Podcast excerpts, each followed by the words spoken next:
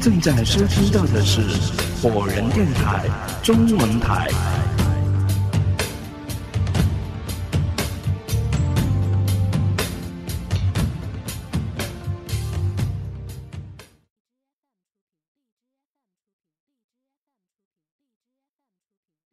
陛下，请勿过分忧伤。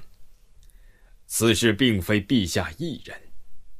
就我说吧，我死的时候，全身将会浮肿，在极其痛苦之中死去。人不是因为伤，就是因为病，迟早都会死的。尽管如此，我们也应该看作一种福分。因为我们未来的子孙，人类的未来的一切，也许在这几千年之间，由于某种可怕的原因而全部灭亡。与其这样，不如在晴空丽日之下，玫瑰盛开在现今世界的时候了却此生，岂不是更为心安理得吗？尽管百般安慰。国王还是不乐意听。他带着焦虑和恼怒的口吻命令道：“那是未来子孙的事情，就随他去吧。我自己的命要紧，你且退下。布洛伊斯，你去把马尔斯巴特叫来，让他替我重新占卜一次，我想听听他的意见。”诺切尔丹马斯离开不久。布洛伊斯将皇家占星师马尔斯巴特带到了国王的面前。国王像是见到救星似的，抓住了马尔斯巴特的手，并且将刚才诺切丹马斯所做的预言向他转述了一遍，并且希望得到他的诠释。巴特，你一直是我最信任的占星师，现在请你真实的告诉我，我的命运。是否真的会像诺切尔丹马斯所预言的那样？马尔斯巴特向亨利二世深深的鞠了一躬，脸上洋溢着温暖的微笑。亲爱的国王陛下，请恕我直言，您怎么能轻易的相信一个民间的占星师的话呢？可是。他不是个普通人呐！国王忧心忡忡的说：“我听说过许多关于米歇尔·诺切尔丹马斯的传闻，他用奇妙的方法驱逐了城镇中的瘟疫，他还能一语道破人们的未来和命运，准确的预报各地即将发生的地震和洪水，并且让当地人很快的转移到安全的地区去。”对于这样一个奇人所说的话，我怎么能不放在心上呢？不错，陛下。马尔斯巴特沉静地说：“诺切尔丹马斯也许确实不是一个平庸之人，但那并不表示他所说的每一句话都是对的。事实上，我以前……”曾经跟他见过面，在与他交流和接触之中，我感觉到他在某些方面确实有过人的天赋。但同时，我也在做出的诸多预言之中发现了不少的谬误。比如说，他今天对您所做的命运这种预测就是完全错误的。是吗？你怎么能如此的肯定呢？国王将信将疑的问，但是脸色已经明显缓和了许多。马尔斯巴特哈哈大笑：“哈哈哈哈哈！亲爱的陛下，我之所以如此的肯定，就是因为早在诺切尔丹马斯。”为您预言之前，我已经通过上天的星象，准确的看到了您的命运。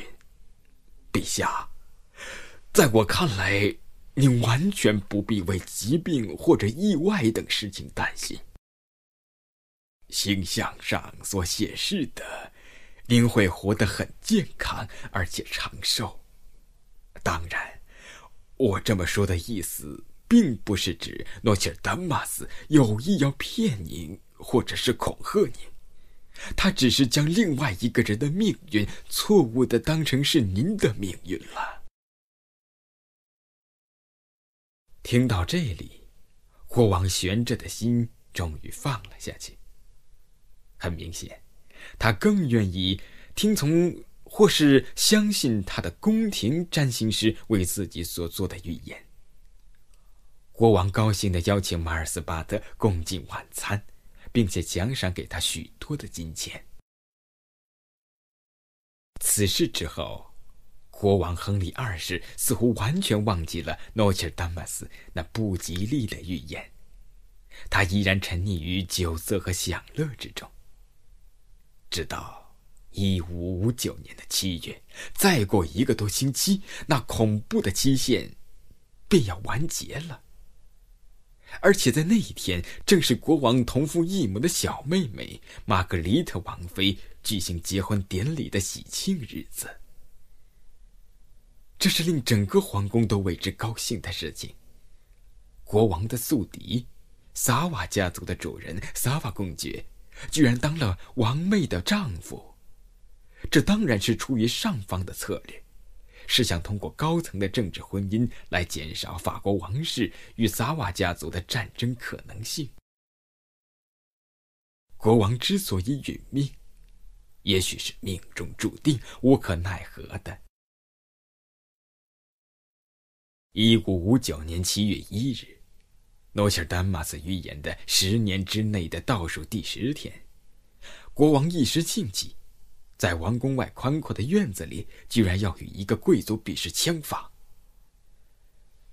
来一个欢庆的余兴吧！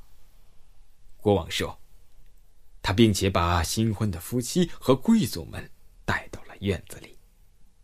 他指着一个年轻的贵族，高兴的。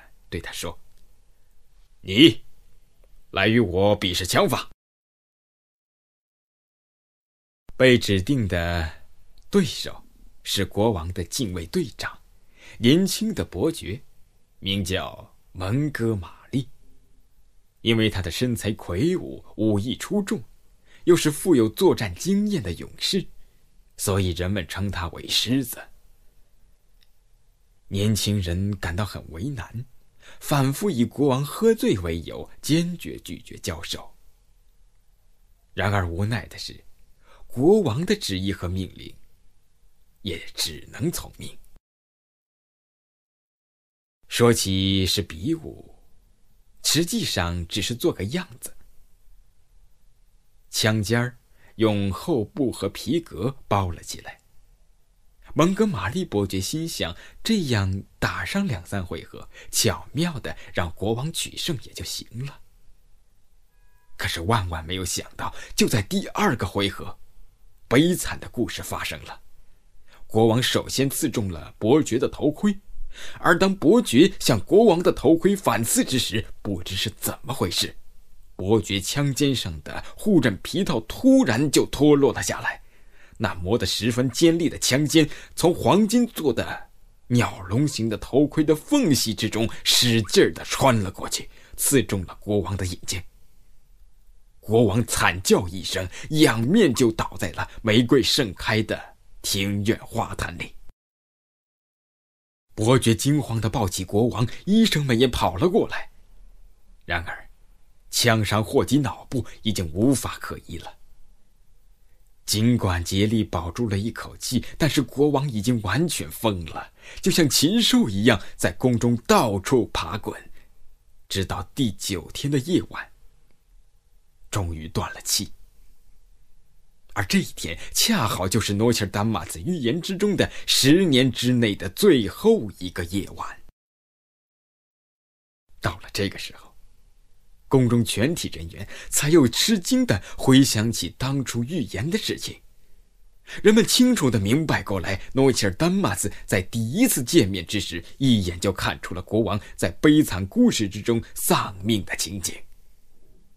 后来，他们又更加惊诧的，在诺切尔丹马斯于一五五八年出版的《诸事记》中，发现一首准确描述该事件的四行诗，《诸事记》第一卷第三十五篇。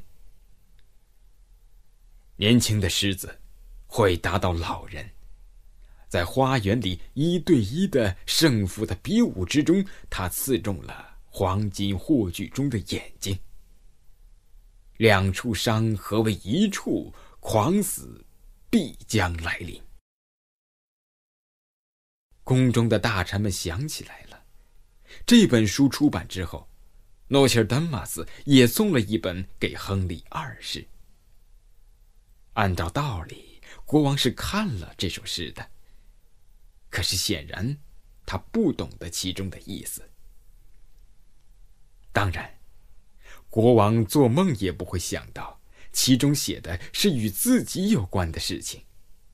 也许国王在与诺切尔丹马斯初次见面之后，就感到他颇为不顺心，因此对他的著作从一开始就不想认真阅读。人们认为目前的状况是再清楚不过了。毫无疑问，诺切尔丹马斯是一位杰出神奇的预言师，而皇家的占星师马尔斯巴特则是不知出于何种原因做出了错误的预言。但是不管怎么说，两个人的待遇在此事之后出现了天壤之别。诺切尔丹马斯。几乎被人们誉为神明，而马尔斯巴特在成为笑话的同时，也越来越多的被人厌恶和反感。人们都称其为皇宫中最大的骗子。终于，在亨利二世死后不到半年，马尔斯巴特便被新国王赶出了皇宫，原因是其除会溜须拍马之外。一无是处。时至今日，亨利二世仍然是法国历史上死的最具传奇色彩和戏剧感的一个国王。路华伸手去翻书的下一页，科顿用手肘碰了碰他。“哦哦，干什么呢？”啊！路华清醒过神来。手指伸到眼睛眶中去揉了揉眼睛。这本书写的真是吸引人呐，我不知不觉都沉浸其中了。你还看上瘾了呀？科顿说：“我们看这本书的目的，你没有忘吧？”当然没有忘。陆华说：“可是刚才那个故事的主角，分明就是亨利二世。”和诺切尔丹马斯呀，我们真正想了解的是马尔斯巴特在整个事件中，他只是个配角呀，他的作用似乎就是为了衬托大预言师诺切尔丹马斯的。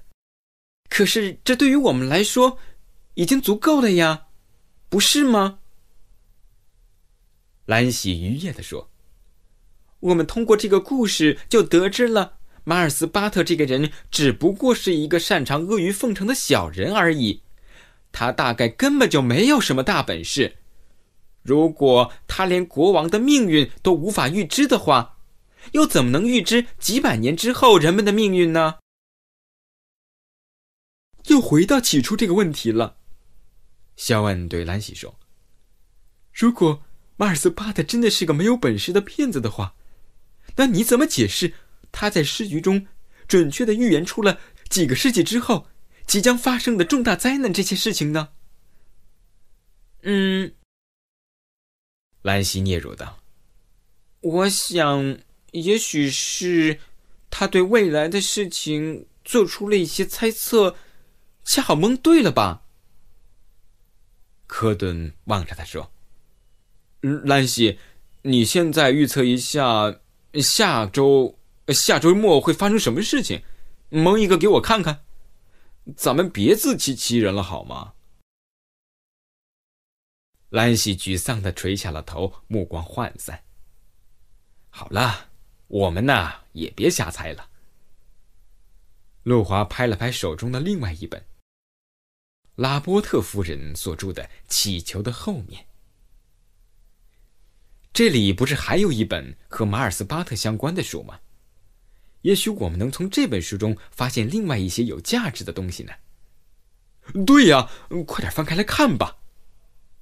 科顿说。几个人再次打起精神，围聚在一起。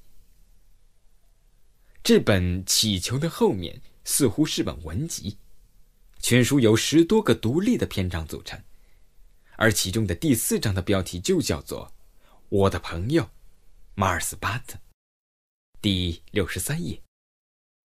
很明显，生活在巴黎城中的人，不是每个人都和我一样，能交上一位生活在皇宫中的朋友。特别是像马尔斯巴特这样一位生活在皇宫中、有着极高地位的人。他不仅是国王的亲信，同时，还是一个有着杰出天赋的学者。他有着一种神奇的能力。这种能力使他当上了皇家占星师，这宫廷之中最重要的职务。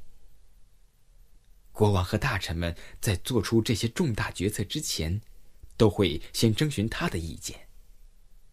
足可见马尔斯巴特在皇宫中举足轻重的作用。但是，不管别人怎么羡慕和嫉妒，马尔斯。在宫廷中的地位仍然是稳如磐石、不可动摇的。原因是，有几个人能做到他一样，仅靠观察天空和星象便能对未来做出预测呢？第六十六页，我的幸运来源于马尔斯对于文学的创作，尤其是诗歌的热爱。这也许是因为。我在巴黎城中也算是小有名气吧，所以这位皇家占星师总爱到我的家中来做客。我和丈夫以及我们的小儿子都十分的喜欢这位彬彬有礼、始终面带微笑的客人。他一点架子都没有，甚至允许沃尔拉特坐在他的膝盖上，揪着他的山羊胡子玩。还给他取了个外号，叫做“山羊叔叔”。我和丈夫担心玩他了，他的失礼会令这位皇宫中备受尊敬的大占星师生气。但是马尔斯巴特却被逗得哈哈大笑。他真的是一个平易近人的人。和他相处的时候，一点拘谨和紧张的感觉都不会有。而更加难能可贵的是，马尔斯每次来。都会给我们讲一些皇宫之中异闻和趣事，而这些显然都成了我日后写作的素材。当然，他也会花整整一个下午的时间，坐在我家的壁炉旁边，读我的小说手稿，并提出他的见解和感受。多次之后。我和这位皇家占星师的关系越来越好，几乎成为无话不谈的朋友。这天下午，马尔斯在我家中的花园之中说出了一番令我震惊的话。我几乎认为他是头脑发热而说出的胡话，但是他严肃而略带忧郁的脸庞。却又让我感觉到了，他所说的每一句话都是认真的。也许，他真的是发自肺腑的向我倾诉他心中的苦恼。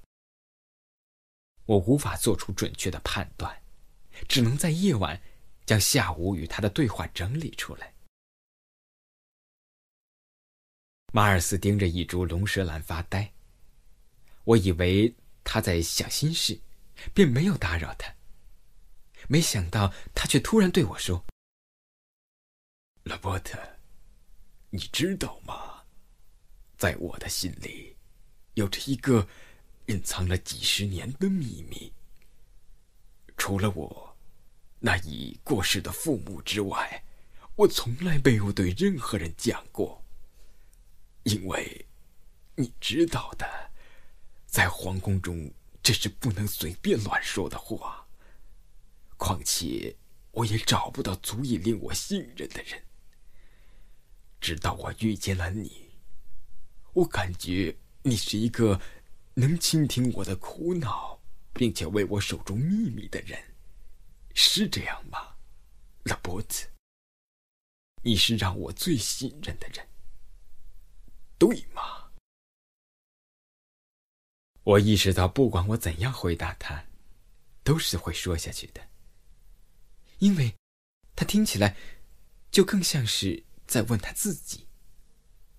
既然如此的话，我为什么不让他放宽心，替他分担一些烦恼和忧愁呢？我对他说：“马尔斯，作为你的朋友，如果能帮你分担一些心中的苦恼，那自然是我的荣幸和心愿了。你有什么事情，尽管对我说吧，我保证会帮你守住秘密的。”没想到，我简单的几句话，竟然令马尔斯表现出十分感动的神情。似乎他等候这一时刻已经很久了。他鼓足勇气望着我，说出了令我惊讶的话：“拉波特，我其实根本就没有观察星象的本领。”每当我故作神秘的抬头仰望天上的那些星星和天象的时候，感觉和你们这些普通人是一模一样的。那些散布在天上数不清的星星，对我来说，就像是随意撒在簸箕中的黄豆一样，杂乱。无序，毫无规则可言，一点儿意义都没有。老实说，我在观察星象的时候，顶多也就只能看出第二天下不下雨。啊！但是我的我的职务却是皇家的首席占星师，这不是？这不是天大的讽刺吗？毫无疑问的，我惊呆了。我不敢肯定自己的耳朵有没有出错，但我却能肯定这番话对于马尔斯巴特来说意味着什么。我瞠目结舌的说：“马尔斯，你的意思是？可是……”你以前明明就做出过很多正确的预言呢。比如，你去年不是还为国王预测出了南方发生暴乱的事吗？马尔斯巴特缓缓的摇着头说：“哦，不，你没有听懂我的意思。我是说，我只是一个挂着名号的占星师。”原因是，我对占星术是一无所知。我甚至认为天上的星星与地上的人和事是毫无关系的。可是，我并不是一个合格的占星师，却不代表我没有预知未来的能力呀。我确实没有懂他的意思。事实是，我更加的糊涂了。在没有听到他说下面这番话之前，我认为占星术是唯一可以预知未来的方法。我茫然着望着他。马尔斯叹了一口气，向我解释道：“我从小的时候开始，我就发现我有些与众不同的地方。我总会做出一些神奇的、古怪的梦。”但是这些梦在不久之后就会成为现实。一开始我以为是凑巧，但是日子长了，我就会明白这是我与生俱来的一种特殊的能力。拉波特，你知道，我出生于维尔农的乡下。为了摆脱贫困的生活，在我二十五岁那年，我只身一人来到巴黎的皇宫，并且以占星师自居。为了能够使国王相信我有预知未来的本领，我将在梦境之中看到的一些事情告诉了他，并且谎称这是用占星术预测出来的结果。当然。这些事情在不久之后都应验了，我自然得到了国王的赏识和信任。上帝保佑！我当时只是想借着这种特殊的能力混口饭吃而已，根本没有想到会受到国王如此的重用。他竟然封我为皇家占星师，拉波特。你明白我所担心的事情了吧？如果有一天国王发现那其实是我对占星术一无所知，那么这么多年我一直都是在欺骗他的话，你猜他会怎样呢？马尔斯巴特说到这里。已经是脸色惨白，浑身颤抖了。我凝望着他，用了整整五分钟的时间来接受和理解他刚才所说出的这番令人匪夷所思的话。我不知道我是不是会意错了。老实说，我此时的大脑变得既迟钝又呆板。我对他说。马尔斯，我不明白，你是不是真的会占星？可是，那又有什么要紧的呢？你只要能帮国王预测出未来几十年可能发生的事情，我看他才不会在乎你用的是什么方法呢。你在皇宫中这么多年，都深得他的信任和重用，这不就是最好的证明吗？依我看呢。你就算是直接告诉他，你的预测来源于睡梦之中的所见，那也无妨啊。兴许他还会觉得很神奇、很有趣呢。马尔斯就像是被我的话吓了一大跳，他的脸色惨白的说道：“不，拉伯特，你显然是没有意识到占星术与梦境预言所在的区别。”占星术是被人们所认同的一种高级而神秘的占卜方式，它代表的是一种被人崇拜和尊敬的职业。但是，当一个人对你说他在梦境之中能看到未来即将发生的事情，而且几乎全是灾难的时候，你会怎么想呢？我愣了一下。有些明白他的意思了。马尔斯的脸上已经全无血色了。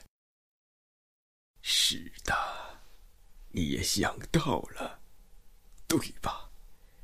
人们会把这个人视为不祥的使者、异端和魔鬼，甚至把他当成某种邪恶的法术的巫师。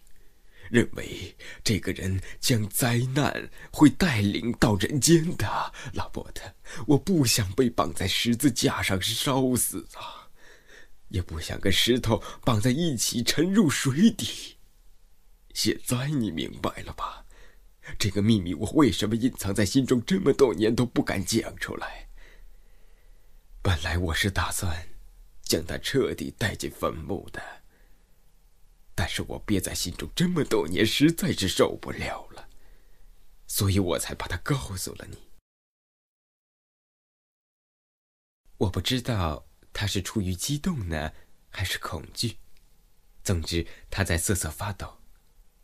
我当时真的是百感交集，心情无法形容，所以待在那里好几分钟都没有说话，直到他想起最近听说的一些事情。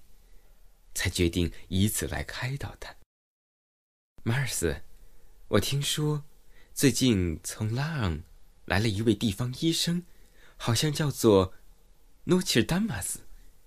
这个人会用一种很奇妙的方法来治愈瘟疫，并且他还能够预言出人的未来和天灾。虽然我不知道他是怎样做到的，但我肯定他也不是一个占星师。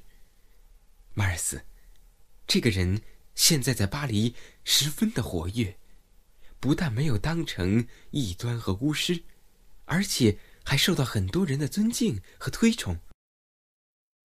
所以，如果你也和他拥有同一种能力的话，你就完全没有必要担心刚才所设想的那些事情啊，对吗？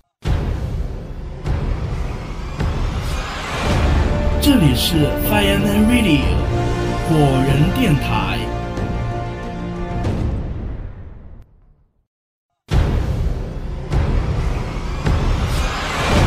这里是 Fireman Radio 果仁电台。